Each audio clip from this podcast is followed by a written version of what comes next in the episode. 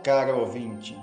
Nossa equipe é composta pelos integrantes Dário Melo, Kelvin Diego Paixão, Paulo Henrique Silva, Paulo Lacerda e Tarciana Lopes.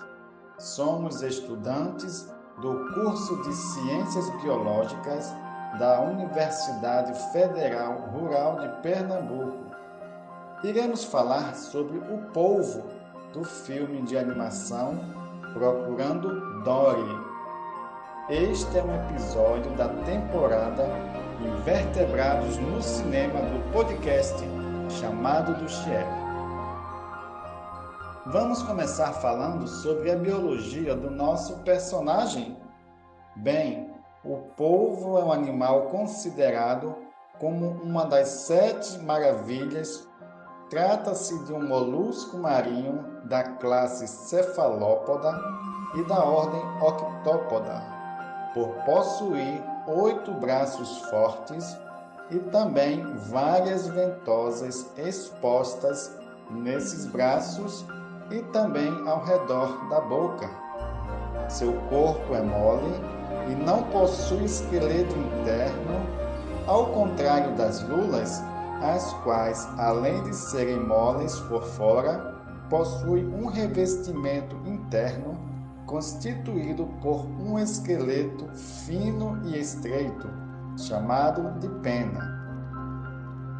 Todos os polvos são predadores e alimentam-se de peixes e crustáceos, além de outros invertebrados, caçam com os braços e matam com o bico quitinoso que eles possuem no interior da boca.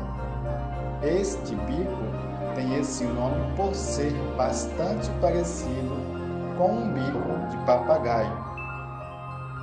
Ao longo do tempo, foram selecionados polvos com visão binocular e olhos com estrutura semelhante ao órgão de visão dos peixes, mas que lembram os olhos do ser humano, tendo percepção de cor, e essas características auxiliam esses animais na caça. Bem, o nosso personagem é um povo chamado Hank, um personagem do filme Procurando Dory por trás de sua personalidade levemente arrogante, existe um verdadeiro estudo e complexidade tanto de sua origem quanto de sua criação. O processo de criação do personagem Hank foi bem demorado. Algumas cenas duraram anos para serem realizadas, visto que para a recriação dos movimentos feitos pelos povos reais nas cenas do filme. O tempo de edição e animação foram as mais difíceis de serem concretizadas. Embora o Hank tenha a capacidade de camuflar fenômenos conhecidos como mimetização, poucos povos têm essa capacidade. Um exemplo disso é o povo mímico, o qual, além de se camuflar em superfícies, podem imitar outros animais, evento este realizado geralmente para a captura de presas, mas também para fugir de potenciais predadores. Como citado anteriormente, algumas cenas demandaram muito tempo, chegando a serem realizadas em um ano devido ao processo de movimentação.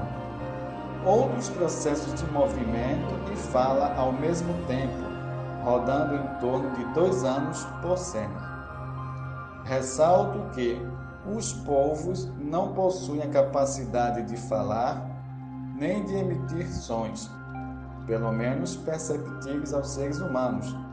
A esta característica deve ter o intuito de tornar o filme fluido e compreensível para todas as idades. É isso, pessoal. Esperamos que tenham gostado e aprendido algumas características importantes sobre esse ser magnífico chamado povo. Até logo com mais um episódio do nosso podcast chamado Duchier. Tchau.